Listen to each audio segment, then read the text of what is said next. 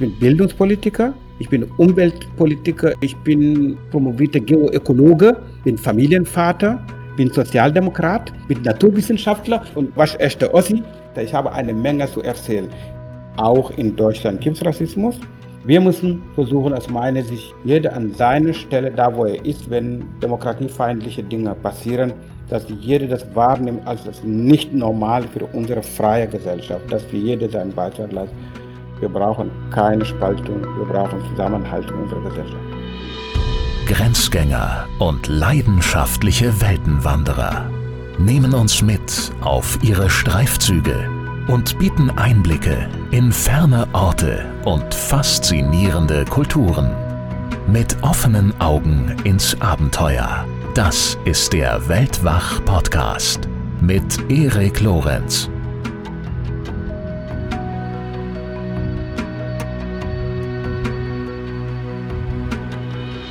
Die Geschichte meines Lebens lässt sich in einem Satz ungefähr so zusammenfassen.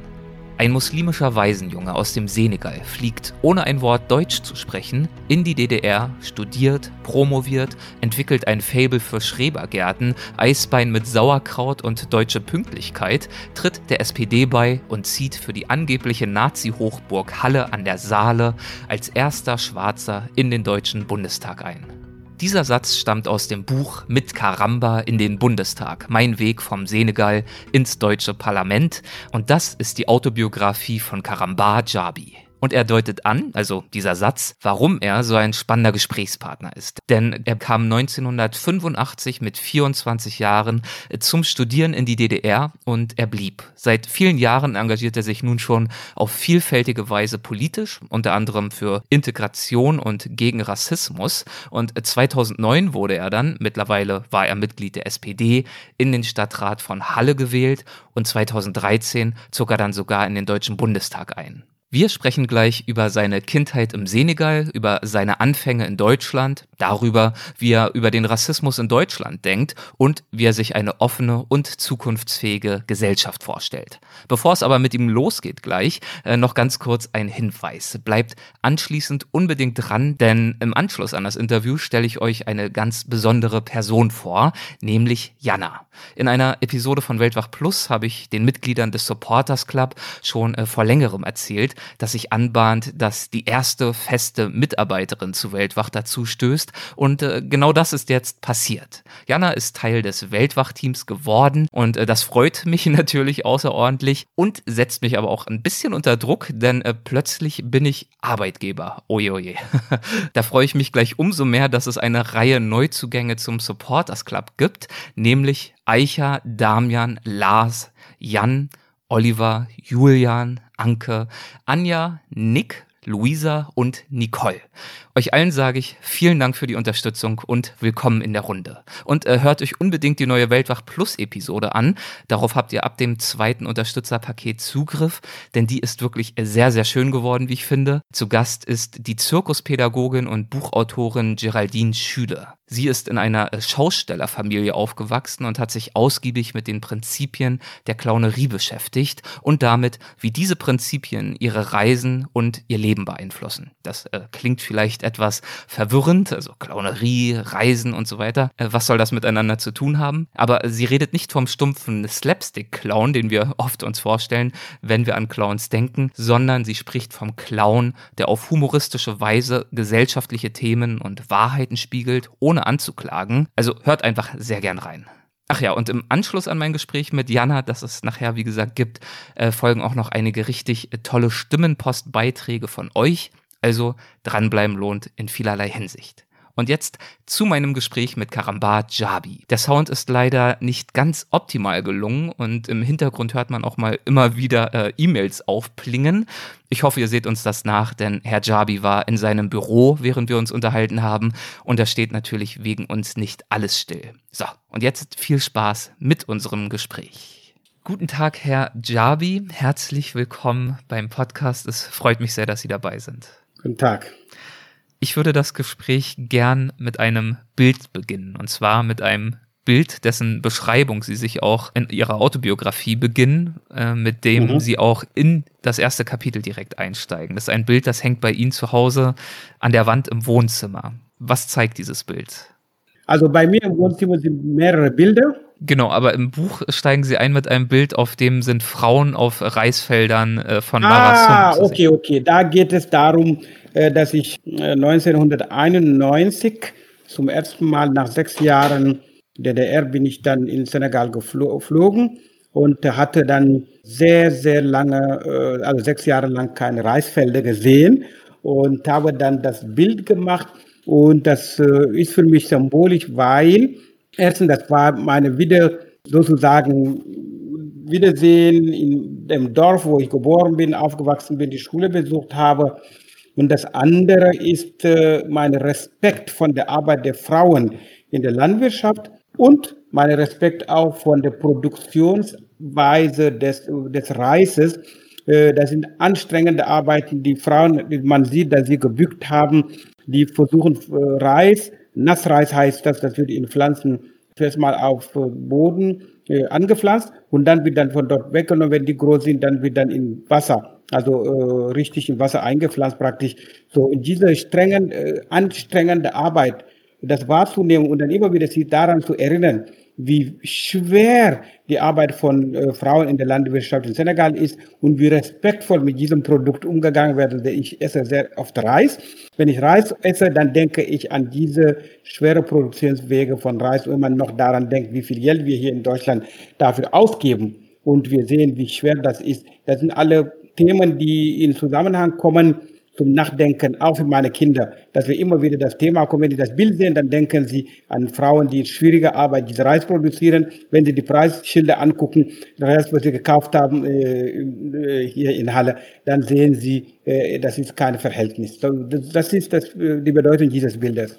Ja, und Sie haben gerade gesagt, äh, Sie haben das Bild aufgenommen, sechs Jahre nachdem sie das letzte Mal zu Hause gewesen sind im Senegal. Sie hatten zwischenzeitlich sechs Jahre in der DDR gelebt und das war das erste Mal, dass sie wieder ihr Heimatdorf besucht haben, dort im Senegal. Würden Sie uns zum Einstieg ein bisschen was über den Senegal erzählen? Also wo im Senegal sind Sie geboren worden und aufgewachsen?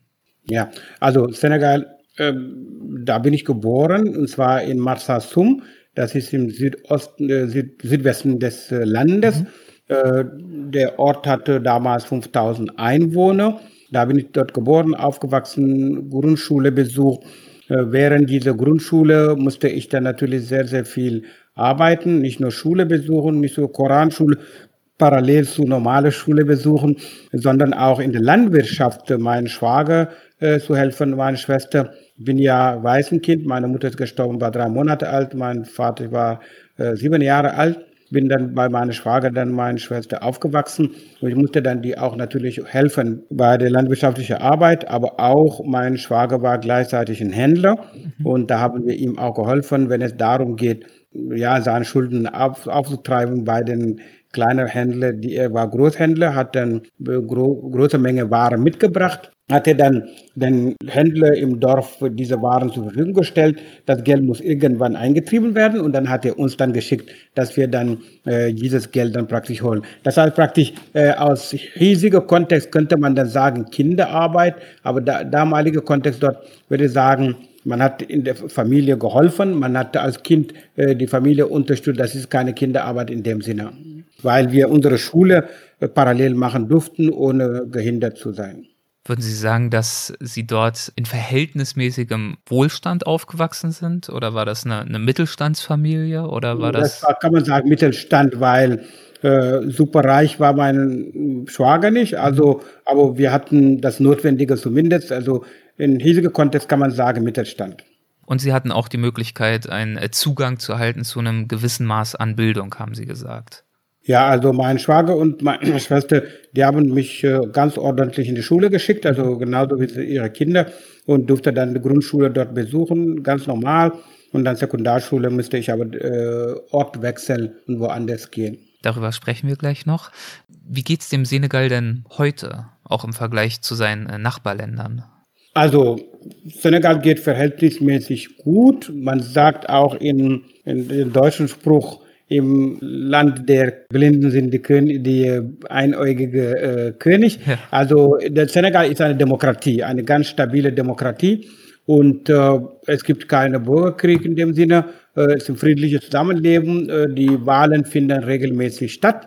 Und wir haben eine Parlamentdemokratie, eine Präsidialdemokratie, aber das Parlament funktioniert sehr gut. Und wir haben auch ein gutes Verhältnis zwischen Männern und Frauen im Parlament, relativ gut, sag mal so. 25 Prozent ist nicht das Ideale, aber in afrikanischer Kontext ist das schon eine gute Sache und vor allem eine stabile Demokratie und die Wirtschaft funktioniert auch einigermaßen, ja und auch ein sehr friedliches äh, Miteinander, was die unterschiedlichen Religionen anbetrifft, nicht wahr? Ja, also das ist das Spannende dabei, denn Senegal hat ja 95 Prozent sind Muslime, mhm. 4 Prozent sind Christen, 1 Prozent gehören Naturreligionen an und diese leben friedlich miteinander. Und das ist ein Beispiel, ein tolles Beispiel, dass äh, eine Vielvölkerstaat, sag mal 22 unterschiedliche Volksgruppen, die mit unterschiedlichen Sprachen, die so verschieden sind voneinander wie Deutsch und Chinesisch und die Leute leben trotzdem friedlich äh, zusammen.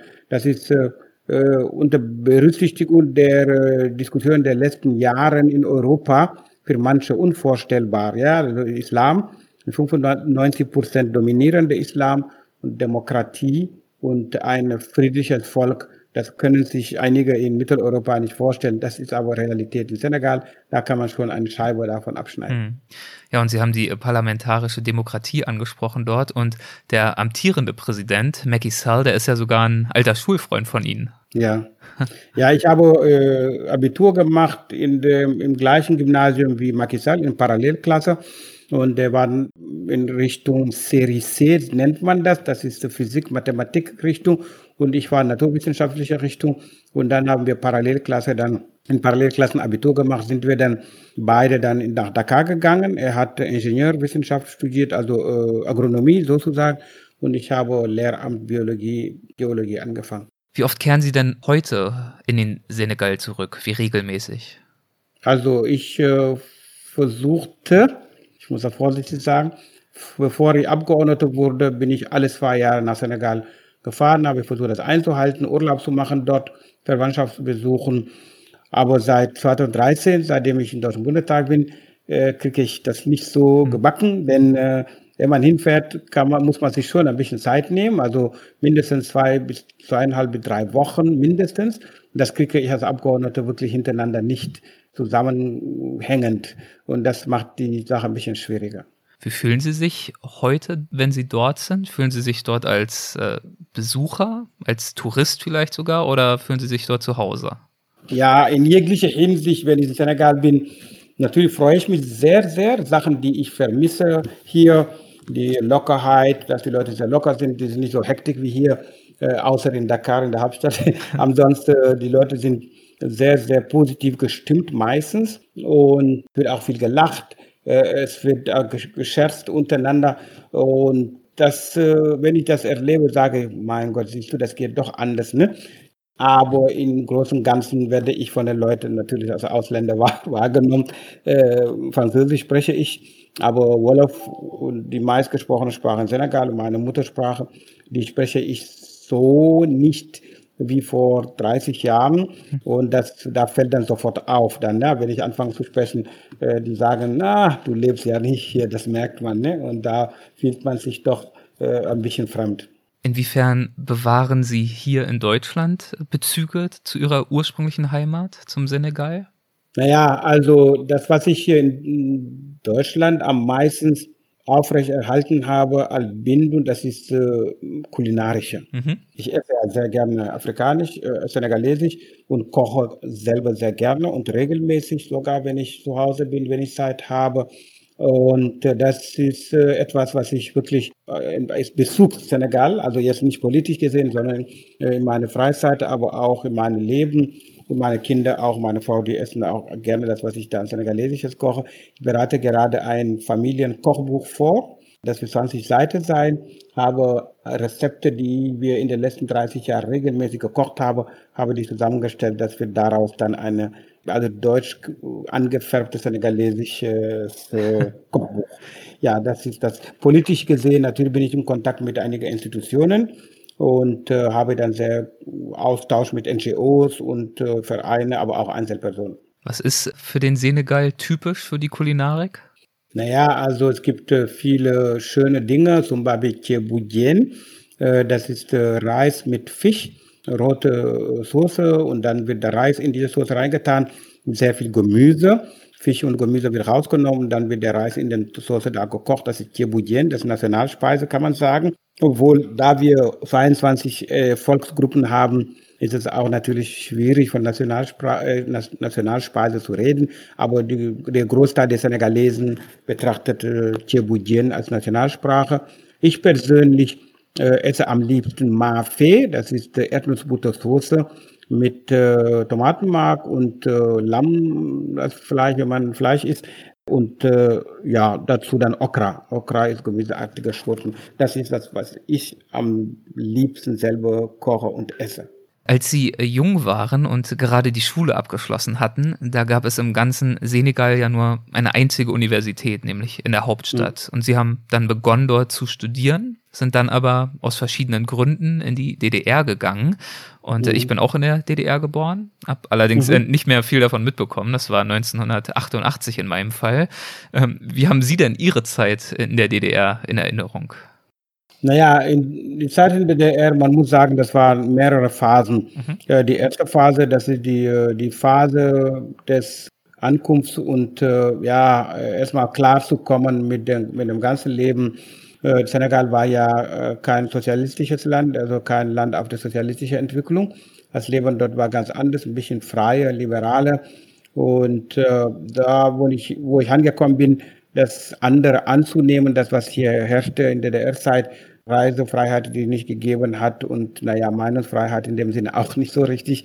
Äh, ich war als äh, Student, engagierter Student diese studentische Bewegung.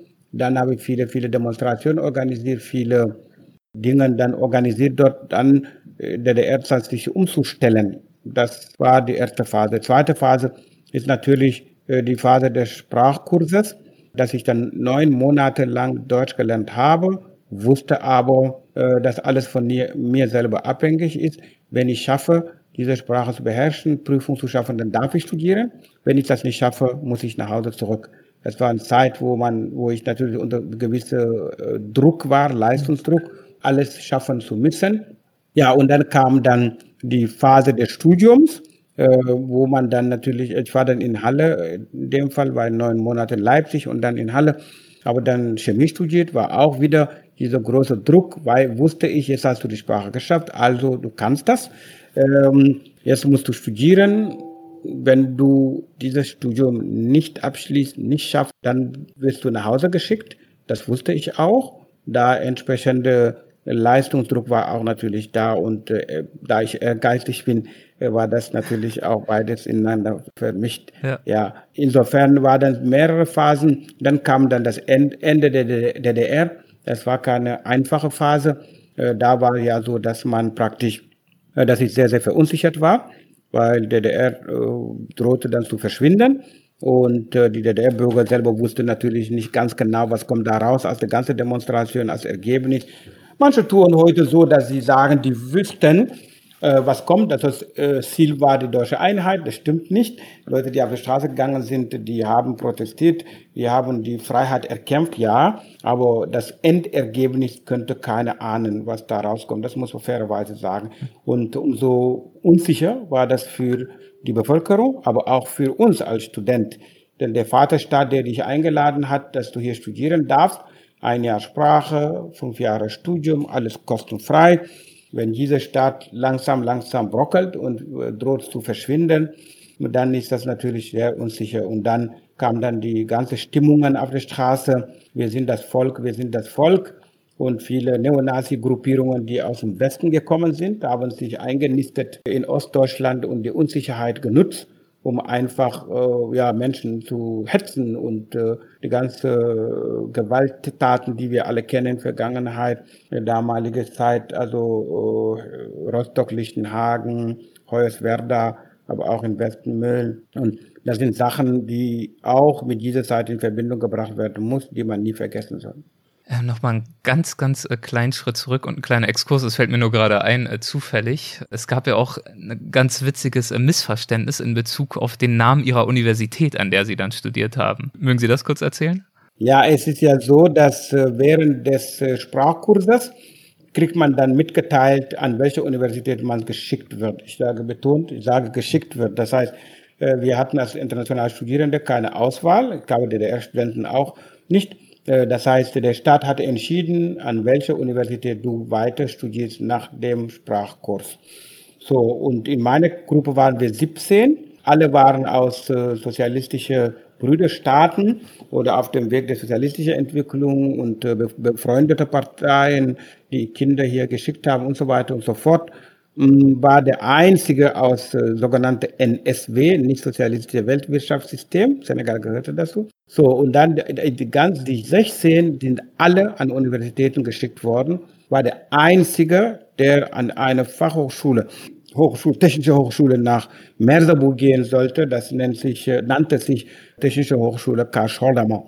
So, und ich sollte dann dahin, die anderen an der Universität. Das fand ich natürlich ungerecht, aber dann gesagt, dass ich äh, das nicht gut finde, dass ich an eine Hochschule gehe, die anderen, nur weil sie aus sozialistischen Ländern sind, egal welche Note sie haben, die sollen an der Uni.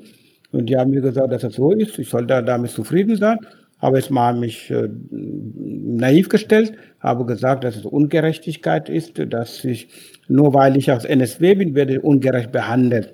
Ja, wir haben dann uns geeinigt, dass ich nicht sagen darf, äh, dass Sozialismus äh, kennt auch Ungerechtigkeit, das soll ich äh, das Wort weglassen. Wenn ich das weglasse, kann man über alles andere reden. Dann wollten sie dann wissen, jetzt ganz genau, warum ich nach Halle möchte. Habe denen dann gesagt, dass ich an der Martin Luther King Universität nach Halle gehen wollte. Ja, das fanden sie total niedlich. Er hat gesagt, wie bitte? Martin Luther King kennen wir nicht. Ich sage, doch, das ist der Menschenrechtler. Er kämpft für Freiheit und Gerechtigkeit. Und das will ich hier in der, der Sozialismus. Ich möchte Freiheit und Menschenrechte, mich dafür einsetzen. Das Beste kann man nur mit einer Universität studieren, die auch Martin Luther King Universität heißt.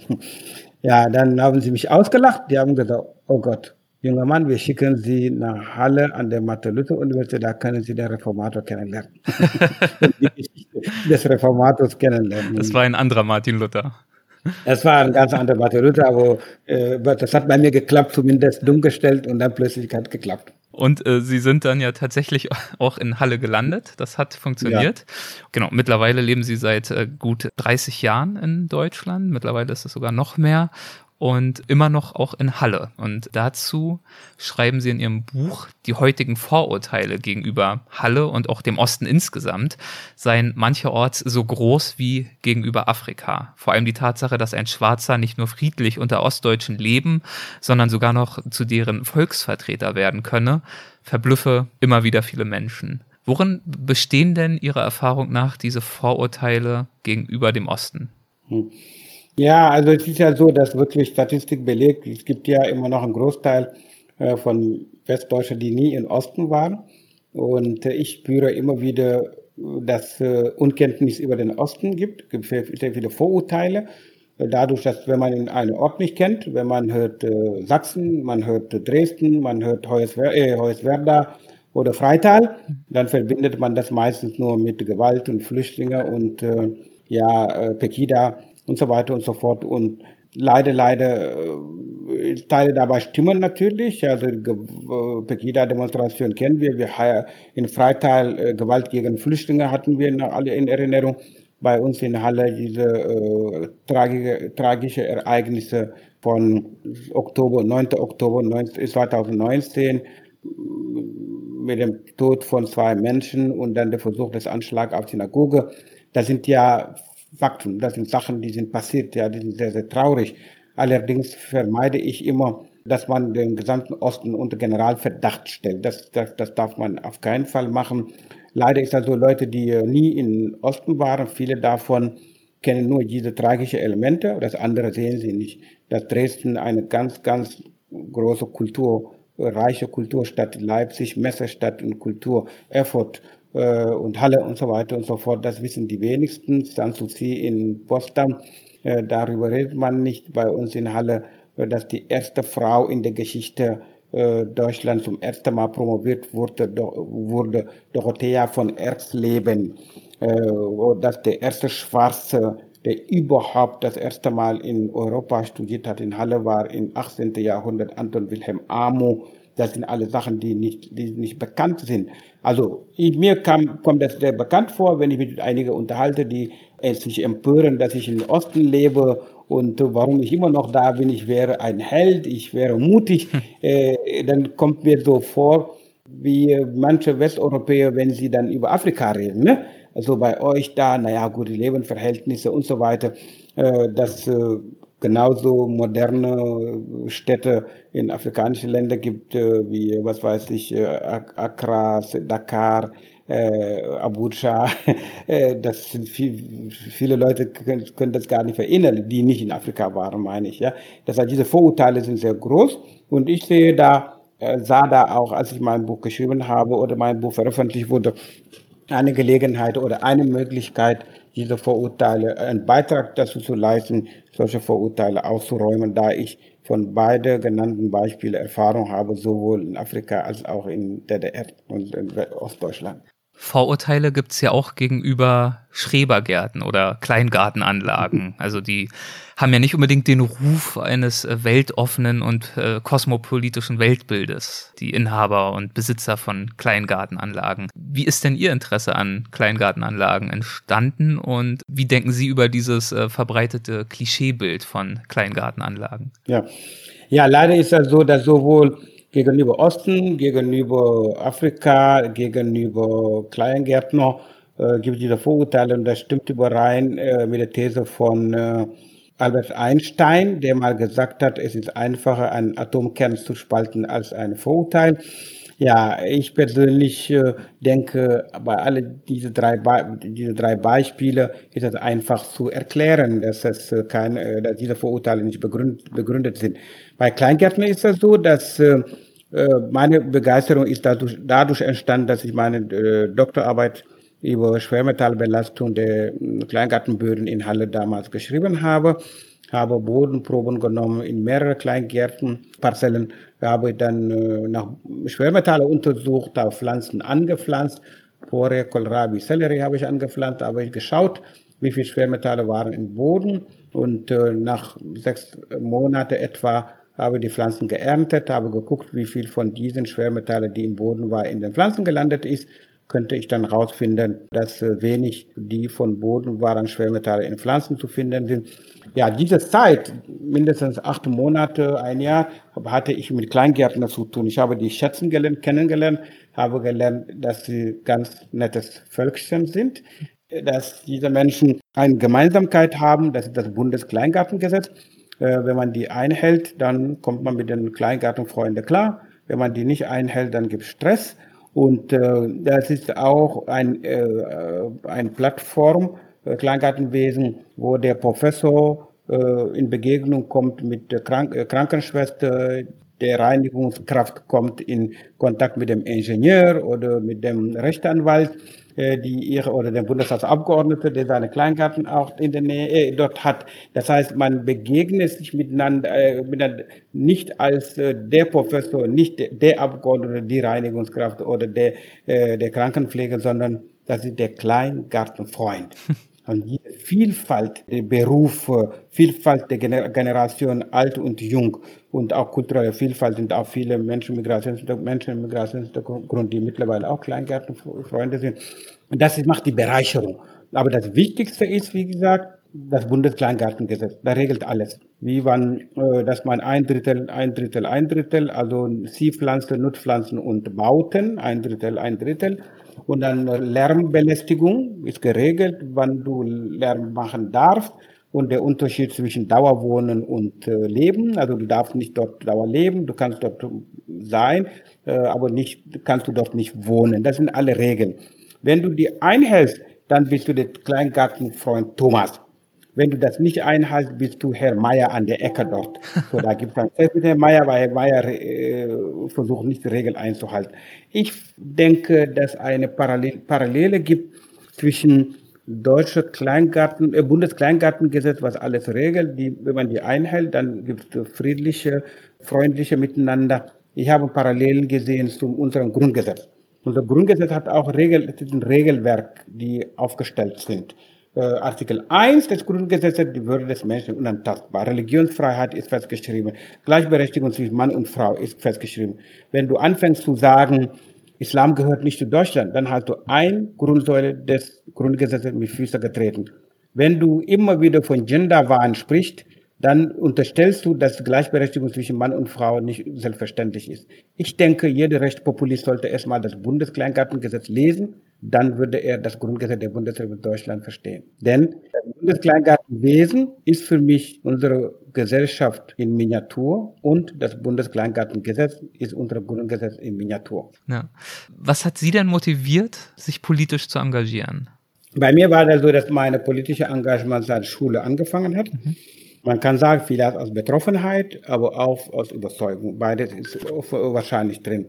Als Waisenkind habe ich sehr, sehr zeitig hm, gespürt bekommen, dass da ich keine Eltern habe, meine Schwester und mein Schwager haben mich natürlich unterstützt in der Schule, aber danach könnten sie auch nicht weiter viel mehr machen. Die war im Dorf, ich musste in der Stadt.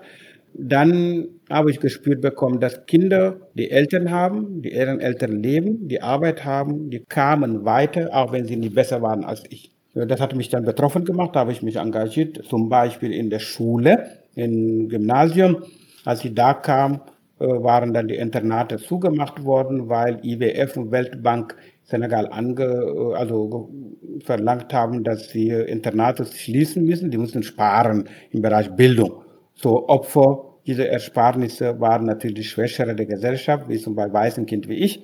So, ich habe dann damals schon das Ganze mitbekommen, dass äh, die Geld haben, könnten dann weiterkommen, die keine Geld haben, sind auf der Strecke geblieben.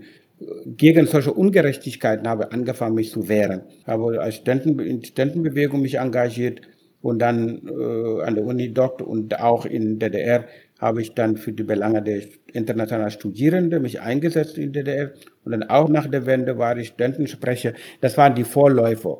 Und dadurch, dass ich aber das Kleingartenwesen, meine Aufenthalt dort, jetzt kommen wir zu dem Thema nochmal mhm. zurück, meine Kenntnisse über diese Gesellschaft dort vertieft habe durch meine Begegnung mit den Kleingärtnern. Die, die waren ja neugierig auf mich. Wir reden jetzt von 92, 91, 92. So habe meine Bodenproben genommen, war sehr lange mit denen zusammen und häufig, die haben mich eingeladen zum Grillen und so weiter und so fort, Bierchen trinken und ähm, habe mich mit denen ausgetauscht. Die haben mir viele, viele neugierige Fragen gestellt über meine Herkunft, über meine Tätigkeit. Ich habe die auch Fragen gestellt über ihre Leben, ihr Leben und wie es weitergeht nach der Wende äh, wegen ja, Rentenfragen, Ausbildung und so weiter und so fort. Und da ist dann meine vertiefte Kenntnis über ja, unsere Gesellschaft hier dann deutlicher geworden, habe ich viel mehr erfahren. So, und dann war Nährboden dafür, dass ich dann später mich engagiert habe für Kommunalpolitik erstmal. War ich dann natürlich in Halle sehr engagiert, auch im Bereich Bildung. Viele Bildungsmodule entwickelt für äh, Zusammenleben und dann, SPD hat mich dann irgendwann gefragt, ob ich für den Stadtrat kandidiere. Das habe ich gemacht, war sechs Jahre lang Stadtrat und dann später dann äh, ja, hauptamtlich jetzt als Bundestagsabgeordneter kandidiert. Für den Stadtrat in Halle haben Sie 2009 kandidiert und zu diesem Zeitpunkt, wir haben schon gesagt, haben Sie ja schon viele Jahre in Deutschland gelebt. Sie haben ja studiert, Sie haben ja promoviert, Sie haben ja eine Familie gegründet, waren also mit Haut und Haaren angekommen. Trotzdem war es ja so, dass ihre Kandidatur bekannt geworden ist, dass der Spiegel von einem Experiment in Anführungszeichen, vom Experiment einer schwarzen Kandidatur in der Nazi-Hochburg geschrieben hat. Und das Ganze hat ja sogar auch in der internationalen Presse ziemliche Wellen geschlagen. Wie haben Sie diese Zeit diesbezüglich in Erinnerung? Naja, ich meine, die Stadtratszeit, das war unspektakulär, das war kommunal. Politik. Die Hallenser sehen mich nicht als der Schwarze, die sehen mich nicht als der Ausländer oder so, die sehen mich als unsere Karamba. Die haben mich deshalb auch im Stadtrat mit hervorragenden Ergebnissen gewählt und wiedergewählt.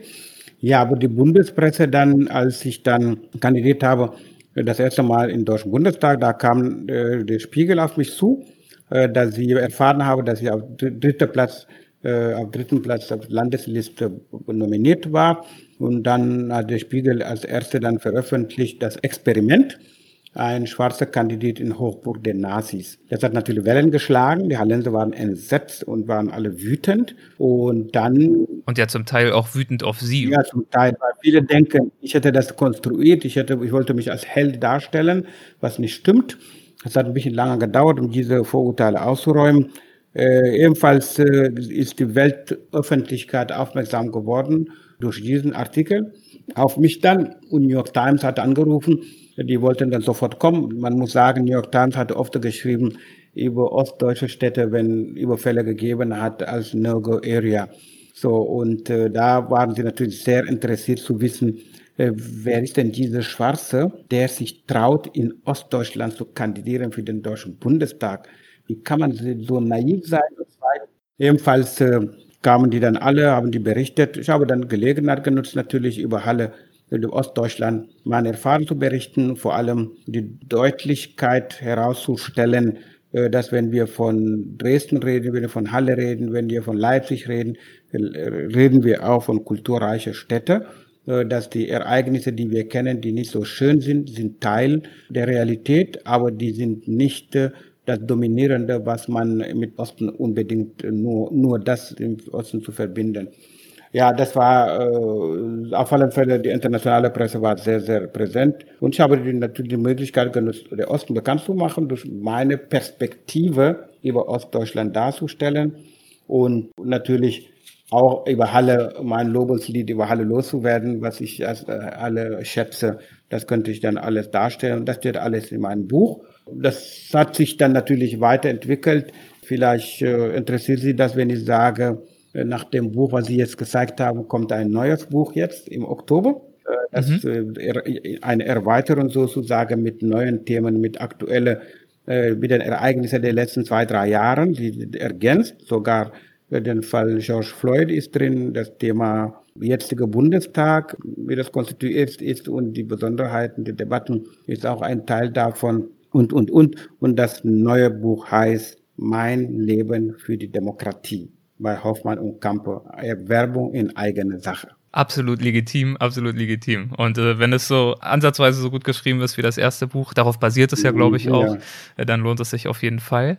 Äh, über einige dieser Themen würde ich aber gleich auch gern noch äh, in diesem Gespräch zu sprechen kommen. Aber erstmal noch äh, kurz die Frage, also Sie sind 2013 dann in den Deutschen Bundestag eingezogen. Das wurde hier unter als Sensation beschrieben, aber es war ja in der Tat auch tatsächlich ungewöhnlich in der Hinsicht, dass die politische Teilhabe von Menschen mit Migrationshintergrund in Deutschland ja bisher leider sehr gering ist. Ja, eigentlich ist das ein Armutszeugnis dass jemand, der in Deutschland seit 30 Jahren, damals fast 30 Jahre lebt, hier studiert hat, promoviert hat, gearbeitet hat, mehrere Jahrzehnte Steuer gezahlt hat, Kinder hier äh, hat, die äh, hier aufgewachsen oder wachsen hier auf, sich für das Kleingartenwesen engagiert, für Vereinswesen und äh, bürgerschaftliche Engagement, dass dieser Mensch dann im Bundesstaat Bundestag gewählt wird, aufgrund nur des Aussehens, dass es als Sensation ist, ist für Deutschland ein Armutszeugnis. Ja, das heißt praktisch, wir haben im jetzigen Deutschen Bundestag 8% Menschen mit Migrationshintergrund. Davor war 5%, 2013 war 5%, als ich gewählt war, war lediglich 5%. Wenn man guckt, äh, wir haben in der gesamten Gesellschaft ein Viertel der Menschen in Deutschland hat einen sogenannten Migrationshintergrund. Der überwiegende Teil davon ist hier geboren, aufgewachsen. Und wenn man dann guckt, in öffentlicher Dienst sehr wenig, im Bundestag 8 Prozent, in der Lehrerzimmer sehr wenig, in äh, Redaktionsstuben in Deutschland haben 6 Prozent einen Migrationshintergrund. Das ist ein Armutszeugnis. Diese Vielfalt der Gesellschaft ist, ist, es ist nicht im Verhältnis in den, in öffentlicher Dienst und auch in der Politik. Und das ist eine Herausforderung, weil ich meine, das ist ein Defizit für die Demokratie wenn eine große Minderheit, 20, 25 Prozent der Bevölkerung, nicht repräsentiert ist in bestimmten Teilen der Entscheidungen, da haben wir eine große Baustelle zu beackern. Denn es ist ja in der Tat eine repräsentative Demokratie. Mhm. Und das Repräsentieren bedingt ja auch in der Tat, dass sich diese Zahlen annähern und dass sie wirklich die Bevölkerungsstruktur in ihrer Vielfalt repräsentiert. Ja, das müsste so sein. Da gehören natürlich mehrere Sachen dazu. Das eine ist, äh, die Adresse, an die Adresse der Menschen mit Migrationshintergrund. Ich sage immer, ich lasse mich nie einladen. Ich habe gesehen, es gibt Schrebergärten in Halle, die Möglichkeit, einen Schreberkleingarten zu nehmen, habe ich, habe mich beworben. Ich warte nicht, dass man kommt zu sagen, du pass auf, möchtest du nicht einen Kleingarten nehmen? Da, wo ich wohne, gibt es eine Bürgerinitiative. Ich habe nicht gefragt, Leute, darf ich mitmachen? Ich sage, ich habe gelesen, es gibt einen Verein, der für Belange diese Stadtviertel, diese Stadtviertel engagiert. Ich gehöre dazu. Ich habe meinen Mitgliedsantrag hier. Letztes Beispiel, in Miniatur nochmal. Da, wo ich wohne, mehrere äh, Mehrfamilienhaus mit drei, drei Häusern, mit mehreren Familien. Da wohne ich äh, auch dort ich Mieter. Machen wir Bürgerfest jedes zweimal im Jahr. Und dann organisiere ich, sage, wir gehören zusammen, wir machen Bürgerfest. Ich organisiere das mit und jetzt bin ich ernannt dort als Bürgermeister des Hofs. Hm? Mitte in der Stadt. Mhm. Also das heißt, in Adresse der Menschen mit Rassismushintergrund, wenn man gesund ist, wenn man mit seinem Arbeitsalltag auch klarkommt, äh, denke ich schon, dass es Sinn macht, sich engagieren für diese Gesellschaft. Man hat äh, was davon, die Gesellschaft hat davon. Äh, in, an der Adresse der Mehrheitsgesellschaft meine ich Ausgrenzungen, Rassismus und äh, Verletzungen im, im Alltag. Ich meine Richtung Vorurteile, die dazu führen, dass Menschen ausgegrenzt werden, demütig werden, demütig werden, die führen dazu, dass der eine oder andere sich nicht als Teil des Ganzen sieht.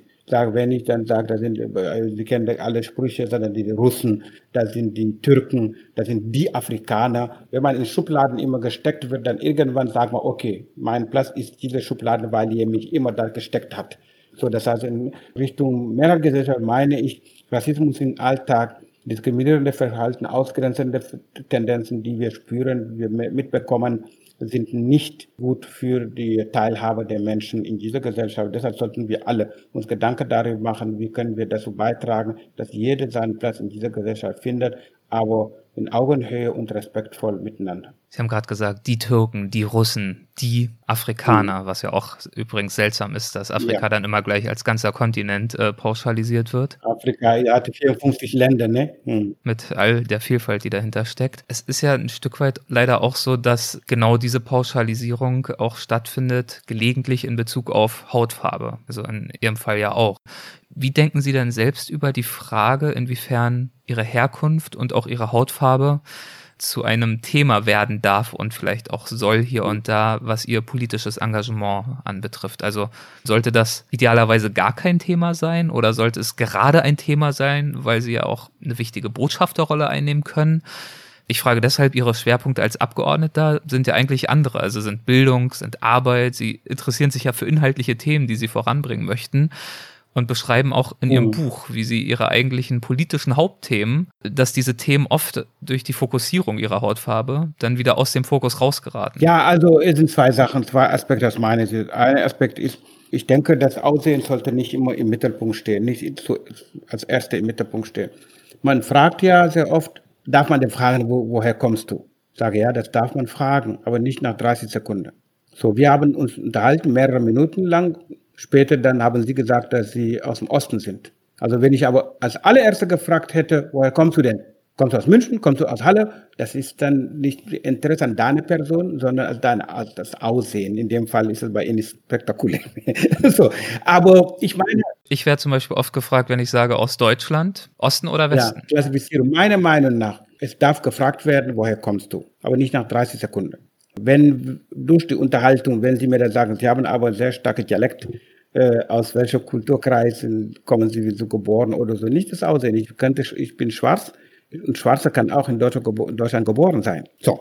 Also Neugier, die entstanden ist durch Unterhaltung, durch Themen und so weiter, dann kann man dann fragen, äh, sag mal, woher kommst du ursprünglich? Das kann man fragen, aber nicht nach 30 Sekunden. Das, das ist das ein. Ja, das heißt, dass, äh, dass es bei den Journalisten immer wieder im Mittelpunkt steht, kann man nicht ändern, das ist nun mal so. Allerdings muss ich relativieren zu sagen, ich denke, dass es auch wichtig ist, Menschen mit Migrationshintergrund nach ihren Perspektiven zu fragen zu bestimmten Themen. Äh, mich hat's geärgert, als diese traurige, äh, trauriges Thema George Floyd diskutiert war, dass die deutsche Presse sehr viel berichtet hat Erst dann, nachdem Kritik laut wurde, haben sie angefangen, Schwarzen zu fragen, wie sie dazu stehen, wie sie das empfinden. Ist das äh, ähnlich zu Amerika, das Leben in Deutschland? Davor hat man nur Expertinnen, Experten, alle Weiße, gefragt. Das finde ich äh, nicht in Ordnung. Das mhm. heißt das nicht, dass man die Menschen, die potenzielle Opfer sind oder auch Minderheiten sind, dass sie immer wieder nur dazu gefragt wird. Das will ich auch nicht. Ich möchte nicht jeden Tag nur über Rassismus gefragt werden. Ich bin Bildungspolitiker, ich bin Umweltpolitiker, äh, ich bin äh, promovierter Geoökologe, bin Familienvater, bin Sozialdemokrat, bin Brillenträger mit Naturwissenschaftler. Es gibt so viele Ansätze, über den man und äh, waschechte Ossi, der auch über die Ostdeutschland reden kann, äh, im Vergleich zu Westdeutschland, aber auch die, äh, nach der Wende, alles, was ich erlebt habe. Ich habe eine Menge zu erzählen. Ich möchte über die Palette dieser Dinge gefragt werden, aber nicht nur über Rassismus und äh, Rechtsextremismus. Wenn man über das, die zwei letztgenannten fragt, ist es auch gut, aber nicht nur über darüber, weil eigene Perspektive darstellen ist wichtig. Es ist so, wenn man über Gender redet oder Frauenforderung oder so, wenn man über Männer sich hinstellen, die reden darüber, das wird da vermessen, das ist äh, daneben. Da muss man auch Frauen fragen, wie stehst du denn zu äh, Gender, wie stehst du zu äh, Chancengerechtigkeit und Gleichberechtigung Teilhabe äh, im Bereich Familie, im Bereich Arbeit, soziale Gesundheit und so weiter und so fort. Das ist meine äh, Darstellung dieses komplex, komplexe Thema. Ich habe das, ich habe das ehrlich gesagt ganz genauso wahrgenommen, dass ähm, in den ersten Wochen, äh, nachdem George Floyd ermordet worden ist, äh, nachdem die Proteste in den USA, ich war zu dem Zeitpunkt übrigens in den USA, ich habe die Proteste noch mitbekommen, ich war in Philadelphia, habe auch die Ausgangssperre dort mitbekommen, als die Proteste dann auch in Philadelphia losgegangen sind. Ich habe die Rauchwolken gesehen und ich habe natürlich als Außenseiter, ne, ich kann, ich kann und will und würde nie behaupten, in irgendeiner Art und Weise wirklich den entscheidenden oder ausreichenden Einblick in diese Gesellschaft zu halten. Ich war ein außenstehender Beobachter und bin dann kurz darauf nach Deutschland zurückgekehrt und hatte hier wiederum das Gefühl, auch indem ich die Berichterstattung in den Medien konsumiere, ein absoluter Außenseiter und Beobachter auch hier zu sein, genau weil, was Sie gesagt haben, weil die schwarze Bevölkerung in Anführungszeichen selten gefragt wurde und selten gehört wurde. Das hat mich wirklich, das hat mich wirklich ja, verblüfft. Perspektiven sind immer wichtig, meiner Meinung nach, dass man unterschiedliche Perspektiven befragt und sonst äh, ist das Bild nicht komplett. Hm. Wäre es denn für Sie okay, wenn wir über das Thema noch kurz sprechen? Ja klar, selbstverständlich. Wie steht's denn? Also klar, in den USA war und ist der Rassismus das Thema der Stunde und dort ist er ja wirklich institutionell sehr, sehr tief äh, verankert und zwar in einem Ausmaß, wie es, glaube ich, viele von uns auch tatsächlich dieser Tage erst äh, verstehen, auch mit der ganzen historischen Dimension, die dort noch äh, dahinter steht. Auch in Frankreich gab es derartige Proteste, in Deutschland auch zum Teil. Wie ist denn Ihre Perspektive auf das Thema Rassismus in Deutschland? Ist Deutschland ein rassistisches Land? Also man muss sagen, dass es kein Land gibt, wo Rassismus nicht gibt. Rassismus ist kein deutsches Phänomen, kein ostdeutsches Phänomen, gibt es überall. Polizeigewalt beispielsweise in der Form, wie wir das in Amerika erleben, kennen wir in Deutschland nicht. Also zumindest nach meiner Erkenntnis, Erfahrung, Polizeigewalt äh, so strukturiert wie in äh, Amerika passiert, kennen wir Gott sei Dank in Deutschland nicht. Nichtsdestotrotz haben wir auch in Deutschland ein Rassismusproblem. Wir haben Gewalt in der Gesellschaft auch. Wir haben die äh, NSU-Morde, die immer noch nicht komplett aus meiner Sicht aufgearbeitet sind. Wir haben den Tod von Uri Diallo in Polizeizelle in Dessau. Wir haben den Fall von Hanau, wo fünf Menschen erschossen, neun Menschen erschossen wurden. Das sind Beispiele in der Geschichte Deutschlands. 200 Leute sind durch Neonazis seit der Wende ermordet worden, bundesweit. Das sind Realitäten, das sind Teil der Geschichte der Einwanderung in diesem Land. Das darf man nicht leugnen. Man darf aber auch nicht alle an einem Kamm scheren, sagen, alle sind rassistisch. Nein, das stimmt nicht.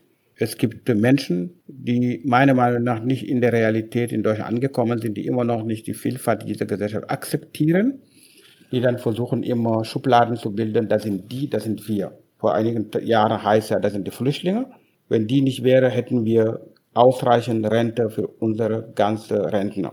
So dass wir nicht geschafft haben, eine Grundrente bis heute noch nicht. Morgen 12 Uhr reden wir äh, hoffentlich, äh, äh, sage ich, ich werde ganz anders das darstellen. Aber bis heute haben wir keine Grundrente in Deutschland. Das ist ein Problem, das sind Herausforderungen. Damit gibt es eine Lösung demnächst. Aber die Flüchtlinge dafür verantwortlich zu machen, dass sie keine Grundrente haben, ist falsch, grundfalsch.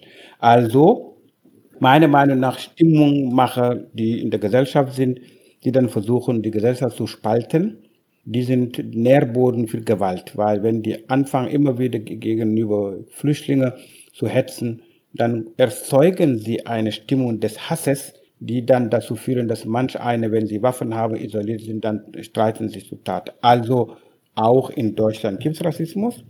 Wir müssen versuchen, aus meiner Sicht, jeder an seiner, an der Stelle, wo er sich befindet, ob als Journalist ist oder als Politiker oder jemand, der im Krankenhaus arbeitet oder so, jeder an seiner Stelle, da wo er ist, wenn demokratiefeindliche Dinge passieren, dass jeder das wahrnimmt als das nicht normal für unsere freie Gesellschaft, dass jeder seinen Beitrag leisten. Das ist meiner Meinung nach wichtig, weil aber es nutzt überhaupt nicht diese polarisierende Debatte. Alle sind rassistisch oder es gibt keinen Rassismus. Das ist alles falsch, meiner Meinung nach. Wichtig ist nur, wir müssen wahrnehmen oder zur Kenntnis nehmen, dass es gibt und dass es nicht in Ordnung ist für eine freie Demokratie, dass Gewalt angewendet wird, Menschen ausgegrenzt werden, ob wegen ihrer sexuelle, äh, Sexualität oder Lebensweise ist oder äh, ihre Herkunft Religion oder regionale Zugehörigkeit ist. Das darf nicht passieren. Da müssen wir alle dagegen was tun. Begegnet Ihnen Rassismus im Alltag? Naja, ich persönlich physisch nicht, in der, in, in der Natur nicht. Natürlich steht bei mir nicht auf der Stirn, dass ich ein Bundestagsabgeordneter bin und be, be, mich begegnen auch natürlich ein paar äh, unangenehme Dinge. Aber das Wichtigste oder das Schlimmste, was mich begegnet, das ist in den Social Medien. Leute, die mittlerweile mit Klarnamen hetzen und bedrohen und beleidigen, äh, das ist, das hat schon eine Dimension angenommen, die nicht mehr akzeptierbar ist. Also würde sagen, in den letzten zwei, drei Jahren hat er zugenommen, sehr stark zugenommen. Und möchte auch sagen, dass ich der Meinung bin, dass äh, die Debatten im Deutschen Bundestag, aber auch in den Landtagen bestimmte Redebeiträge von einigen Politikerinnen und Politikern sind Nährboden für Gewalt auf der Straße. Denn die sind voller Hass, die sind voller Beleidigung, die sind voller Erniedrigung von Minderheiten. Das führt dazu, dass manch eine fühlt sich legitimiert, wenn sie dann sagen, das hat sogar ein Bundestagsabgeordneter gesagt, die fühlen sich legitimiert, äh, Gewalt anzuwenden. Da müssen solche Politikerinnen und Politiker sich Gedanken darüber machen, inwieweit sie diese negativ zur Spaltung dieser Gesellschaft äh, beitragen. Denn ich bin der Meinung, wir brauchen keine Spaltung, wir brauchen Zusammenhalt in unserer Gesellschaft. Ja, es ist wirklich äh, erschreckend, was sich gerade in dieser Hinsicht in den sozialen Medien abspielt. Da braucht man nur auf ihr Profil schauen und das äh, macht nicht immer Spaß, leider Gottes. Aber zum Glück ähm, gibt es auch oft sehr starke Widerrede von der in Anführungszeichen anderen Seite, wenn man jetzt wirklich mal ähm, von Seiten sprechen möchte es ist ja Anfang des Jahres bekanntermaßen, das ist ja auch durch die Medien gegangen, auch auf ihr Büro in Halle geschossen worden. Also es gibt ja schon äh, Vorfälle. Ich möchte Sie jetzt nicht nach all den Beispielen fragen, die haben Sie auch schon so oft erzählt, aber Sie sind auch mal, ähm, 2012 war es, glaube ich, aus mehr oder weniger einem Zug gefischt worden und von der Polizei angesprochen worden, aufgrund ihrer Hautfarbe ganz offensichtlich. Oder selbst im Bundestag sind Sie ja angesprochen worden von einer Kassiererin, mhm. glaube ich, der Bundestagskantine die ihn sozusagen sagen wollte, nein, mhm. sie, sie haben hier nichts zu suchen, weil es für sie völlig klar war, dass sie auf jeden Fall nicht zum Bundestag gehören. Ist das für Sie ein, im Alltag ein Thema oder ist, sind das so vereinzelte ähm, Fälle, die da auftreten, nach denen Sie natürlich auch immer wieder gefragt werden? Deswegen mhm. wirken Sie vielleicht auch stärker ausgeprägt, als Sie tatsächlich Nein, sind. Es ist kein Thema im Alltag bei mir. Also es ist ja so, dass ich meine Arbeit als äh, Bildung- und Forschungspolitiker mache und äh, kümmere mich ganz stark um meinen Wahlkreis mache unterschiedliche Module, Formate, um meine Wahlkreisbetreuung zu machen. Wir haben ja in der Regel 22 Sitzungswochen in Berlin. Der Rest bin ich im Wahlkreis vor Ort und mache Unternehmerbesuche, frage die Unternehmer, wie es ihnen geht, wo ist das Problem, wo ist die Herausforderung sie haben, Fachkräftemangel, aber auch Ausbildungssituation und so weiter und so fort. Ich mache Lauber zu Lauber Tour, sage, wenn Menschen nicht zu mir kommen, Bürgerbüro, wenn sie einen Kleingarten haben, dann gehe ich dort, dann frage, wie es ihnen geht und ob sie Fragen an mich haben zu den Themen, die wir behandeln. Also das ist, das ist, das ist mein Alltag. Mhm. Mein Thema Bildung, Forschung, das Thema Gesund, äh, globale Gesundheit, das Thema Fachkräfte äh, und so weiter, Medizinstudium, aber auch das Thema äh, Frauen in MINT-Berufe, um einfach Themen zu nennen, die mich umtreiben. Das sind die Themen meines Alltags. Äh, das andere ist eine Begleiterscheinung, die immer wieder auch kommt, dass man das so gefragt wird. Aber die in Social Medien, die sind ja nicht von Medien thematisiert, sondern die erlebe ich persönlich. Also ja. ja. Sie haben verschiedene Faktoren angesprochen, dessen, was Sie sozusagen von jeder einzelnen Person erwarten, wie wir uns verhalten, wenn wir mit Rassismus konfrontiert werden. Mal zum Abschluss eine etwas äh, große Frage, vielleicht lässt sich auch schwer beantworten. Was ist Ihre Vision von einer, von einer offenen und auch zukunftsfähigen Gesellschaft? Für mich meine Vision eine offene und zukunftsfähige Gesellschaft ist eine Gesellschaft, wo jeder von uns immer wieder sich damit beschäftigt, mit der Frage, was für, in was für eine Gesellschaft wollen wir leben und was kann ich dazu beitragen. Ich denke, dass eine offene Gesellschaft, wo keine Spaltung ist, sondern Zusammenhalt ist, das ist die Gesellschaft, die ich mir wünsche. Und die kommt aber nicht von alleine, sagt Willy Brandt. Nicht kommt von sich alleine, sondern und auch nicht ist auf Dauer. Das heißt, wir müssen jeden Tag dafür kämpfen, uns, uns dafür einsetzen, viel positiv ausgedrückt, dass dieses Zusammenleben funktioniert, der Zusammenhalt funktioniert, dass wo demokratiefeindliche Strömungen da sind, dass wir alle wachsam sind zu sagen, stopp. Das nicht, das gehört nicht dazu. Das ist die Gesellschaft, von der ich träume, äh, was, ich, was ich mir wünsche, dass ist diese Gesellschaft. Aber dass wir wachsam sind, das Wissen, diese Demokratie in seinem jetzigen Zustand wurde von Menschen erkämpft. Seit 30 Jahren, äh, 70 Jahren Frieden in Europa. Das ist nicht von alleine. Das sind Menschen, die sich dafür eingesetzt haben. Heute reden wir über die äh, Ratspräsidentschaft von Deutschland und das passt sehr gut dazu. Europa, dieses friedliche Europa, ist nicht von alleine gekommen. Menschen haben sich dafür eingesetzt und nur Menschen können sich dafür weiter einsetzen, dass es auch gibt, dass es noch weiter gibt, dass es lohnt, sich in Europa zu leben mit Frieden, auch mit anderen Kontinenten zusammen. Da wäre natürlich wichtig, dass jeder das so wahrnimmt, dass er auch sie auch ihr Beitrag leisten kann. Das ist das, was ich mir wünsche. Das ist ein wunderbares Schlusswort und ich würde gerne noch ein weiteres wunderbares Schlusswort anschließen mit Ihrem Erlaubnis. Und zwar mhm. würde ich gerne einen einzigen Absatz vorlesen aus Ihrem Buch, der mir sehr gut gefallen hat. Beziehungsweise ich war so frei, zwei Absätze zusammenzufügen. Das mhm. sind eigentlich zwei, zwei unterschiedliche Textstellen. Ich wünsche mir, dass mein Weg andere Menschen inspiriert und motiviert, sich ein bisschen mehr zuzutrauen im Leben, dass sie an meinem Beispiel sehen, was alles möglich ist in diesem Land, auch als Migrant. Ich hoffe, dass meine eigenen Erfahrungen manchen Menschen dabei helfen, ihr in Anführungszeichen Anderssein nicht als Hindernis zu sehen, auch wenn es immer wieder Leute geben wird, die sie genau das spüren lassen wollen. Meine eigene Geschichte zeigt, es gibt zum Glück auch jene, die es gut mit einem meinen. Auch dort, wo man sie nicht vermutet, weil man selbst schließlich auch nicht frei ist von Vorurteilen. Gegen Schrebergärten zum Beispiel. das ähm, bringt das, finde ich, sehr, sehr schön auf den Punkt. Mhm. Und ich kann das Buch nur empfehlen. Der, das erste Buch hieß Mit Karamba in den Bundestag, mein Weg vom Senegal ins deutsche Parlament. Und das Buch erscheint jetzt aber, so haben Sie es, glaube ich, auch erklärt, im Oktober in einer überarbeiteten und erweiterten Fassung, richtig? Genau. Das neue Buch heißt dann Mein, We äh, mein Leben für die Demokratie, mein Weg von Senegal im Deutschen Bundestag. Wunderbar. Werde ich mir zulegen und dann die neuen Kapitel auch lesen. Ich freue mich drauf. Vielen, vielen Dank. Vielen Dank für das Gespräch. Ich habe danke. Das war sehr angenehm mit Ihnen. Dankeschön. Danke. Tschüss. Tschüss. Das war mein Gespräch mit Karamba Jabi. Ich äh, hoffe, es hat euch gefallen. Und jetzt folgt direkt noch ein weiteres kurzes Gespräch hinterher, wie eingangs schon angekündigt. Und das steht für mich wirklich für einen Meilenstein, denn ich habe bei Weltwach eine erste, in Anführungszeichen, richtige Mitarbeiterin, also eine Mitstreiterin.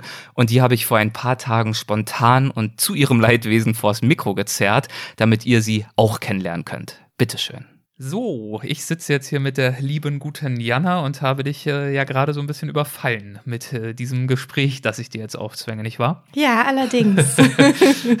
das ist natürlich gemein. Du hast nichts vorbereitet. Das äh, tut mir auch sehr leid, aber. Ach komm.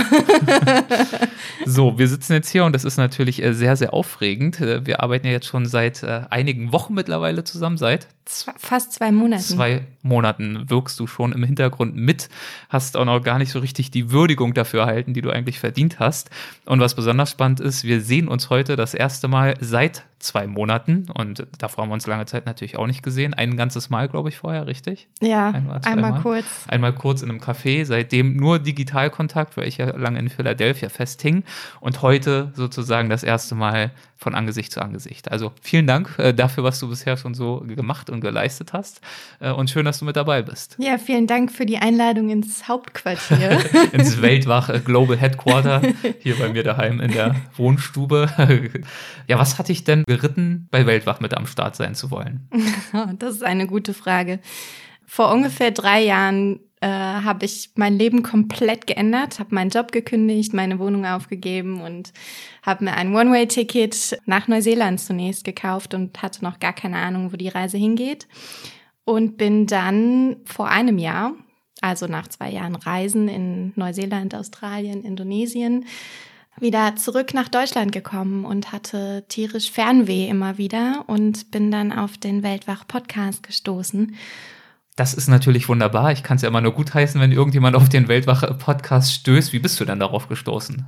Ähm, ich habe einen, tatsächlich einen Flyer gesehen von einer Lesung von Stefan Ort. Ah ja, Stefan Ort. Couchsurfing in China war ja die Folge, die wir mal mit ihm hatten. Richtig. Und äh, darüber ging auch die Lesung, die er gemacht hat an dem Abend in Wuppertal. Mhm. Und da habe ich mir ganz spontan dann ein, eine Eintrittskarte gekauft und war bei seiner Lesung und war ganz fasziniert von seinem Vortrag und ähm, habe ihn danach gegoogelt und bin dann auf den Podcast äh, mit dir gestoßen. Und dann? Und dann habe ich ihn die ganze Nacht durchgehört. Noch am Abend der Lesung? Ja, also richtig. Also quasi hab, die Stories äh, zum zweiten Mal dann direkt. Genau, das war mitten in, in der Woche und ähm, hab dann bin dann auf den Podcast gestoßen abends nach der Lesung und habe dann die ganze Nacht lang Weltwach gehört und recherchiert wie bescheuert und bin dann am nächsten Morgen völlig übermüdet zur Arbeit hatte kaum geschlafen und ähm, ja. Das klingt brutal und äh, ein bisschen ging es mir ganz ähnlich mit meinem eigenen Gespräch mit Stefan für diesen Podcast, für das Interview, äh, denn das haben wir auch geführt, direkt im Anschluss an seine China-Lesung, dann bei ihm im Hotel auch völlig äh, übernächtigt bis äh, weit nach Mitternacht, dann auch am nächsten Tag ins Büro, also ich kann ungefähr nachvollziehen, wie es dir ergangen ist. Ja. und du hast ja zu diesem Zeitpunkt noch, äh, ich weiß nicht, ob du darüber sprechen möchtest, äh, noch was ganz anderes gemacht. Ja, genau. Ich äh, bin eigentlich Logopädin mhm. und ähm, habe in einer sprachtherapeutischen Praxis gearbeitet. Also was Vernünftiges. Muss ich ja jetzt eigentlich ein schlechtes Gewissen haben, oder? ja, kommt drauf an, aus welchem Blickwinkel man es betrachtet. Ja, also ich hoffe, dass äh, Stefan Ort, dass deine Lesung, dass mein Podcast äh, nicht der Grund war, warum du dann gesagt hast, so, ich bin weg hier, war das vorher schon eine Tendenz, dass du dich äh, versucht hast, links und rechts nach was anderem umzuschauen? Ja, auf jeden Fall, denn gerade die Logopädie ist natürlich sehr ähm, an die deutsche Sprache gebunden. Und da ist es natürlich einfach schwierig, im Ausland zu arbeiten. Und da ich das Reisen für mich entdeckt hatte, ähm, wollte ich das auch nicht mehr missen in meinem Leben. Und habe ein bisschen nach einer Möglichkeit gesucht, wie ich vielleicht ähm, Arbeit und Reisen besser miteinander kombinieren kann. Und das auch thematisch ein Stück weit in dein Leben mit einbeziehen kannst. Richtig, wahr? ja. Da hast du ja durch diese Lesung äh, von Stefan schon den ersten Schritt gemacht gehabt. Wahrscheinlich war genau das ja auch die Inspiration, da überhaupt hinzugehen. Ein bisschen Ferne wieder reinzulassen. Ja, absolut. Okay. Ja. Und dann ist natürlich der Podcast auch auf fruchtbaren Boden gefallen. Wunderbar. auf sehr fruchtbaren Boden, ja. dann bist du hier ja genau richtig. Sehr schön, sehr schön. Ähm, was wirst du denn hier machen? Bei Weltwach hinter den Kulissen oder was machst du bisher schon so? Also äh, hauptsächlich bin ich im Social Media Bereich zuständig im Moment ähm, und das heißt, liebe Hörerinnen und Hörer, wenn ihr da jetzt was schreibt, dann, ich lese natürlich mit, wenn es sich an mich persönlich richtet, antworte ich natürlich auch. Dann werde ich aber, das weiterleiten. Genau, ja. aber die äh, Jana ist da auch am Start, also äh, seid nett zu ihr und schreibt mir nichts Unanständiges. Die Jana liest mit. Reißt euch endlich mal zusammen. genau, aber auch diesbezüglich freue ich mich natürlich sehr von euch zu hören. Ja. Ähm, ich bin ganz gespannt auf einen Austausch mit euch. Was möchtest du denn hören? Was, was möchtest du von unseren Hörerinnen und Hörern hören? Und was interessiert dich an diesen ganzen, ich nenne es jetzt mal ganz pauschal und banal, Reisegeschichten, mit denen wir uns hier umgeben bei Weltwach? Was, warum möchtest du diesen Geschichten so viel deiner Zeit widmen? Gute Frage, ja. Also ich finde einfach, dass gerade das Reisen und die äh, Erlebnisse, die man unterwegs sammelt, einen Menschen so verändern können. Und äh, das habe ich selbst erfahren und finde es einfach wahnsinnig, was da für eine Kraft teilweise drin liegt. Und diese Geschichten weiterzutragen und in die Welt zu bringen, ist mir ein großes Anliegen einfach, weil man das in, in einem normalen Alltag, sage ich mal, kaum bis gar nicht erlebt oder zumindest in abgeflachter Intensität. Und das ist mir auf jeden Fall wichtig, diese, diese kraftvollen, lebensverändernden Geschichten weiterzugeben. Und du warst ja in der Tat zwei Jahre unterwegs, das hast du gesagt. Und da ist es natürlich auch nicht überraschend, dass man sich verändert. Da würde man sich ja im Normalfall schon entwickeln, verändern, ohne das Reisen. Und ich kann mir vorstellen, dass äh, dieser ausgedehnte Trip bei dir das sozusagen, ja, katapultiert hat, auf Fast Forward gesetzt hat und aber natürlich die Erfahrung, die Begegnung dann nochmal ganz entscheidend eine Rolle gespielt haben. Ist natürlich eine fiese Frage bei äh, zwei Jahren voller Erlebnisse, aber wenn du schon sagst, das Reisen hat dich verändert, bist du in der Lage, kannst du beschreiben, wie es dich verändert hat und wodurch es dich vielleicht auch verändert hat? Ähm, tatsächlich passt da der Slogan ganz gut äh, von Weltwach, nämlich mit offenen Augen durch die Welt gehen. Mhm. Ähm, ich habe das Gefühl, mein Blick hat sich sehr geweitet dadurch. Ich habe andere Dinge ganz anders wahr, also viele Dinge ganz anders wahrgenommen und bin einfach ein bisschen neugieriger geworden auf die Welt und was, was sie zu bieten hat. Was hat dein Blick geweitet? Also ich glaube, die äh, erste Herausforderung war es, ähm, auch tatsächlich mal nach innen zu schauen. Ich war viel alleine unterwegs und auch viel an sehr abgelegenen Orten, wo wirklich keiner war. Ähm, und dann diesen Blick nach innen mal zu wagen und sich mit diesen Dingen auseinanderzusetzen und dann aber auch den Blick wieder nach außen zu bringen und zwar auf eine veränderte Art und Weise nach außen zu bringen. Das hat das Reisen auf jeden Fall mit mir gemacht und die verschiedenen Begegnungen mit den Menschen, die ich dort hatte, die mir ihre Lebensweisheiten und Geschichten mit auf den Weg gegeben haben, ja, haben mich ähnlich geprägt. Also du hast ja von deiner, von deiner Australien-Farm-Geschichte auch schon erzählt. Genau, hatten wir auch in Folge, ich weiß gar nicht, Paar 80 oder so, den Farmer zu Gast, der ja auch wunderbar erzählt hat von seiner Lebensphilosophie. Ja, und ähm, genau, ähnlich ging es mir auch tatsächlich. Ich war auch äh, in Australien auf einer Farm für äh, relativ lange Zeit und ähm, so ein komplett anderes Leben kennenzulernen und in, in andere ähm, Arbeitsbereiche einzusteigen, sowas eröffnet natürlich einfach einen Blick auch. Ja, und jetzt nochmal ein ganz neuer Arbeitsbereich. Ähm ich freue mich sehr, dass du dabei bist. Ich bin gespannt, was wir äh, zusammen so wuppen und natürlich äh, auch ein bisschen aufgeregt, denn es, jetzt plötzlich trage ich Verantwortung. Wir beide tragen Verantwortung füreinander. Äh, ich freue mich jedenfalls, da jetzt äh, Schulter an Schulter mit dir weiterzumachen. Sehr, sehr schön. Vielen Dank. Ich freue mich auch sehr. ja, und an euch alle nochmal, äh, seid nett zu ihr und äh, lasst sie nicht auf dem Trockenen sitzen. Meldet euch bei ihr, schreibt uns, kommentiert und teilt uns einfach eure Geschichten mit, ob nun als Instagram-Story oder auch in der Stimmenpost. wählt einfach den Kanal und das Format, das euch da am liebsten ist, nicht wahr? Ja, auf jeden Fall. Wir freuen uns von euch zu hören. Besten Dank, mach's gut. Ciao. So viel zu Jana und mir und jetzt seid ihr an der Reihe. Stimmenpost. Botschaften aus der Community. In der letzten Folge habe ich mich mit Bernd Römmelt, Ulla Lohmann und Hartmut Krienitz ja über die Dolomiten unterhalten und ich habe euch anschließend gebeten, uns von euren ganz besonderen Bergerlebnissen zu erzählen. Und äh, genau das hat zum Beispiel Noah getan, der uns von einem Wendepunkt in seinem Leben erzählt, zu dem es in den Bergen gekommen ist. Hallo lieber Erik, hier ist der Noah und ich melde mich aus Costa Rica. Ich wollte dir mal ein ganz, ganz fettes Dankeschön ausrichten für diesen wunderschönen Podcast, der so authentisch und ehrlich ist. Und ich höre den wirklich sehr, sehr gerne an und ich freue mich noch auf ganz, ganz viele weitere Folgen. Danke dafür. Du hast in der, in der letzten Folge, wo es über die Dolomiten ging, gefragt, was denn euer schönstes Bergerlebnis sei. Und da ist mir ein Moment sofort in den, in den Sinn gekommen. Und zwar war das vor circa einem Jahr, über einem Jahr im März, als ich in den Schweizer Alpen in der Nähe von Kerns mir eine Auszeit genommen habe und äh, dort ein bisschen Zeit verbracht habe. Und zu dieser Zeit habe ich dann auch deinen Podcast, den Weltwach-Podcast entdeckt. Und ich glaube, es war damals die Folge mit Amseln Palmke, die mich so inspiriert hat. Und zwar hat die mich inspiriert, einfach rauszugehen, ähm, mir eine Matratze zu schnappen, meinen Schlafsack und ja, hoch in die Berge zu laufen und dort dann einfach zu übernachten und eine Nacht zu verbringen. Und das war wirklich so wunderschön. Ich habe meine Matratze dort ähm, an so einen Aussichtspunkt gelegt, Zwischen zwei Tannen war das und da lag auch noch Schnee, das war April. Es war eine sternenklare Nacht und aus dem Wald kamen ganz viele Geräusche von verschiedenen Vögeln und es war richtig magisch, würde ich sagen. Und ich glaube, ich habe, es war meine wirklich meine erste Nacht, wo ich so richtig draußen überlebt, ähm, übernachtet habe und auch so ziemlich meine erste Nacht in den Bergen und so eins meiner ersten Bergerlebnisse, aber es war so wunderschön.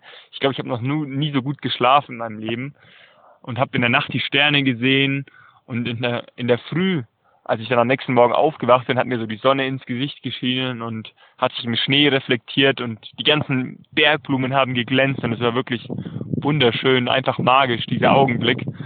Und ja, dieses Bergerlebnis oder diese Nacht draußen, würde ich auch sagen, war so, so eine Art Wendepunkt in meinem Leben, ähm, weil ich damals dann gewusst habe, okay, das, das, das ist es und das, das mache ich jetzt erst meine Zeit und ich will jetzt was erleben und raus in die Welt gehen und habe dann dort beschlossen, ja, eine Weltreise zu machen und nicht mehr nach Deutschland erstmal zurückzukommen, sondern einfach zu sagen, okay, ich ziehe einfach weiter und habe meinen Rucksack und meine Sachen und bin dann einfach ja weitergezogen von von den Bergen aus per Anhalter dann nach Frankreich und nach Spanien und bin dann in, in Spanien auf den Jakobsweg gelaufen und habe immer immer draußen übernachtet mit meiner Matratze, weil mir das so gut gefallen hat.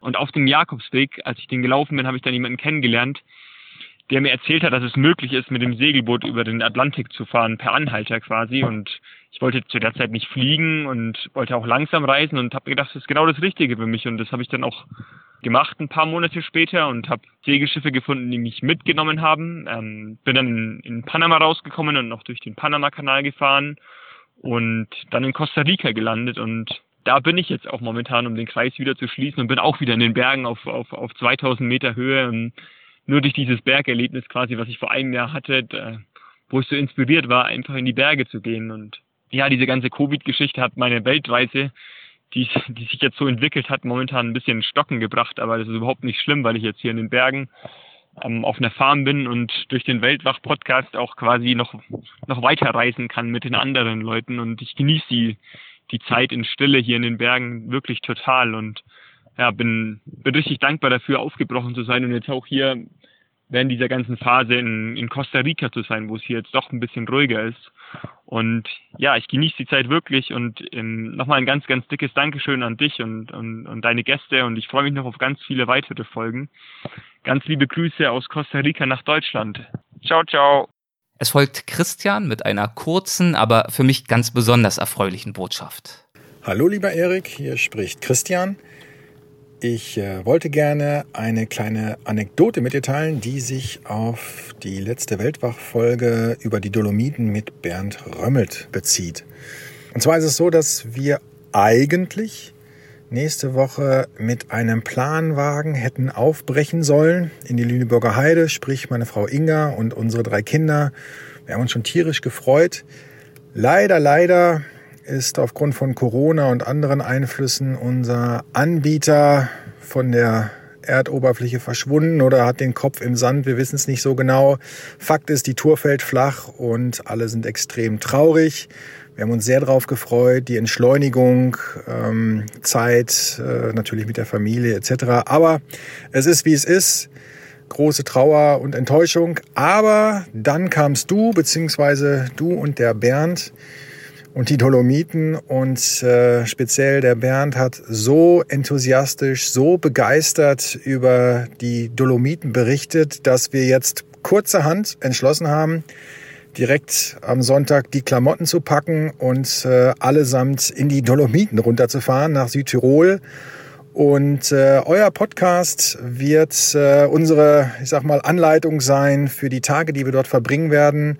Daher nochmal ganz, ganz lieben Dank. Ihr habt uns äh, quasi aufgefangen und ähm, ja, wir hoffen auf eine schöne Zeit und äh, danke an der Stelle nochmal. Alles Gute. Mach's gut. Tschüss. Toll, das freut mich sehr, Christian. Vielen Dank, dass du uns das hast wissen lassen. Ich wünsche euch auf jeden Fall eine wunderbare Zeit in Südtirol und äh, werde selbst bald für ein paar Tage dort sein und freue mich schon. Und nun folgt Pia. Hallo Erik. Ich wollte auch von meinem beeindruckendsten Bergerlebnis erzählen ähm, auf die Frage, die du in der letzten Podcast-Folge gestellt hast. Bevor ich anfange, wollte ich aber auch nochmal ein Riesenlob aussprechen an deinen Podcast. Ich habe den erst kürzlich entdeckt und ähm, bin total begeistert. Habe schon einige Folgen nachgeholt und war natürlich auch immer die aktuellste. Habe schon ähm, mein Umfeld damit angesteckt äh, und erzähle und zitiere ständig aus den Folgen. Also es ist genau mein Ding. Und gerade die letzten Folgen zum Thema Berge haben mich auch sehr gefreut, weil ich auch ein totaler Fan von den Bergen bin. Ich gehe immer wieder gerne dahin zurück. Es ist irgendwie so mein Kraftort. Ich hoffe auch, dass ich irgendwann mal dahin auswandern kann, also in die Berge. Genau. Jetzt wollte ich erzählen von meinem letzten Bergerlebnis, weil ich äh, ja schon einige hatte, schon einige schöne, die kann ich gar nicht aufzählen. Ähm, ich war schon öfter Skifahren und Wandern und irgendwie erlebt man ja dann doch jedes Mal was ganz Besonderes in den Bergen. Aber jetzt das letzte Mal äh, oder das letzte Erlebnis, was ich hatte, war ähm, auch ein sehr besonderes für mich, weil ich nach Jahren der Planung endlich den Watzmann überquert habe, gemeinsam mit meinem Vater. Es war schon lange ein Traum von uns und jetzt haben wir uns den endlich erfüllt. Und ähm, es war eine sehr spannende Tour, eine sehr beeindruckende, weil sie einfach so anstrengend ist und man eine Achterbahnfahrt der Gefühle erlebt, beziehungsweise war das für mich so von Glück zu Verzweiflung, weil die Beine nicht mehr können, ähm, überlachen, weil man oben am Gipfel steht und diese wahnsinnige Aussicht hat. Das ist schon eine sehr besondere Tour und ich habe die, ja, wie gesagt, gemeinsam mit meinem Vater gemacht. Wir haben das Ganze allerdings ein bisschen unterschätzt, haben dann doch etwas länger gebraucht als gedacht.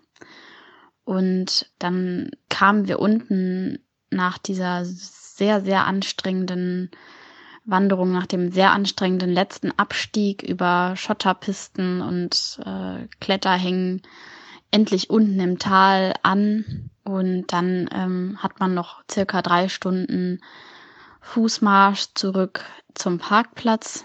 Und wir haben uns dann auf den Weg gemacht. Und wie gesagt, es hat etwas länger gedauert. Deswegen kamen wir am Ende schon in die Dämmerung. Und ich bin vor mich hingetrottet, muss ich sagen, weil ich doch sehr mit den Kräften am Ende war. Hab dann aber irgendwann nochmal hochgeschaut und habe gesehen, dass der ganze Wald voller Glühwürmchen war. Es war total schön, sowas habe ich noch nie gesehen. Ich habe mal ein, zwei, drei im Garten beobachtet, aber noch nie in so einer Masse. Äh, der ganze Wald hat geleuchtet von Glühwürmchen und auch die ganzen fast drei Stunden Rückweg konnte ich die beobachten und es war ja sehr besonders und irgendwie nochmal am Ende so ein krönender Abschluss und ich war dann fast froh, dass wir doch ein bisschen länger gebraucht hatten weil wenn wir nicht in die Dämmerung gekommen wären, hätten wir das am Ende ja gar nicht mehr beobachten können. Ja, das war auf jeden Fall sehr, sehr beeindruckend, sehr besonders. Die ganze Tour war sehr beeindruckend. Ja, genau, das wollte ich erzählen und ich wollte mich auf diesem Weg auch nochmal bedanken. Vielleicht hört derjenige es ja. Die, die Leute, die wir da oben auf dem Berg getroffen haben, waren alle total nett ähm, haben mich motiviert und mich bestärkt weiterzumachen und besonders danke an den einen netten Herrn, der mir noch seinen letzten Energy Drink gespendet hat. der ähm, war sehr besorgt um mich und äh, ja, da war ich auch sehr dankbar, dass ich einmal diesen Zusammenhalt von Bergsteigern erleben konnte. Es ist äh, auf jeden Fall ein sehr besonderes Gefühl da oben.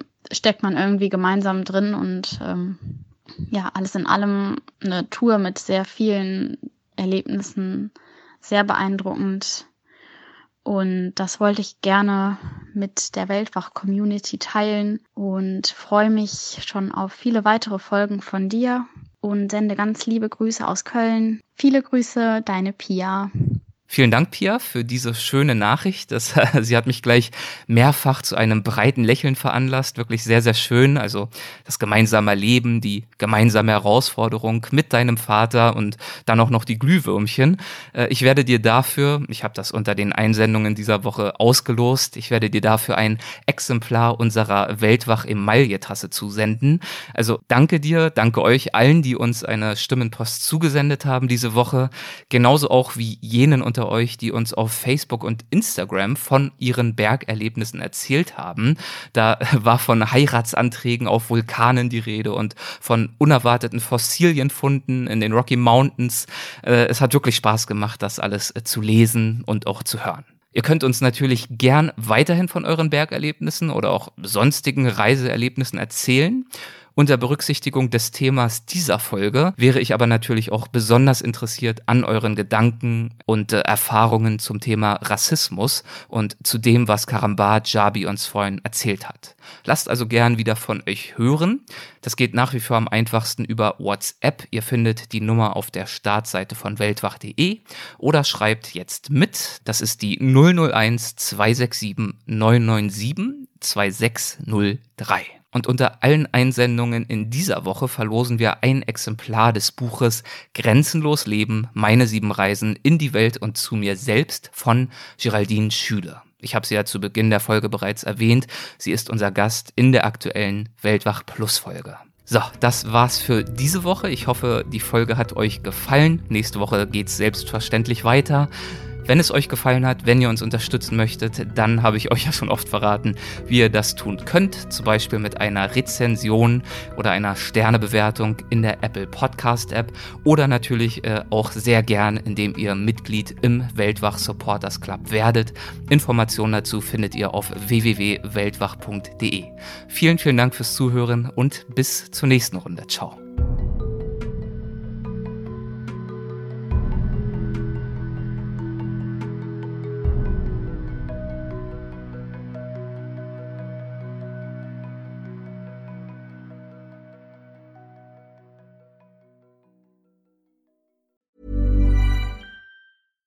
Catch yourself eating the same flavorless dinner three days in a row?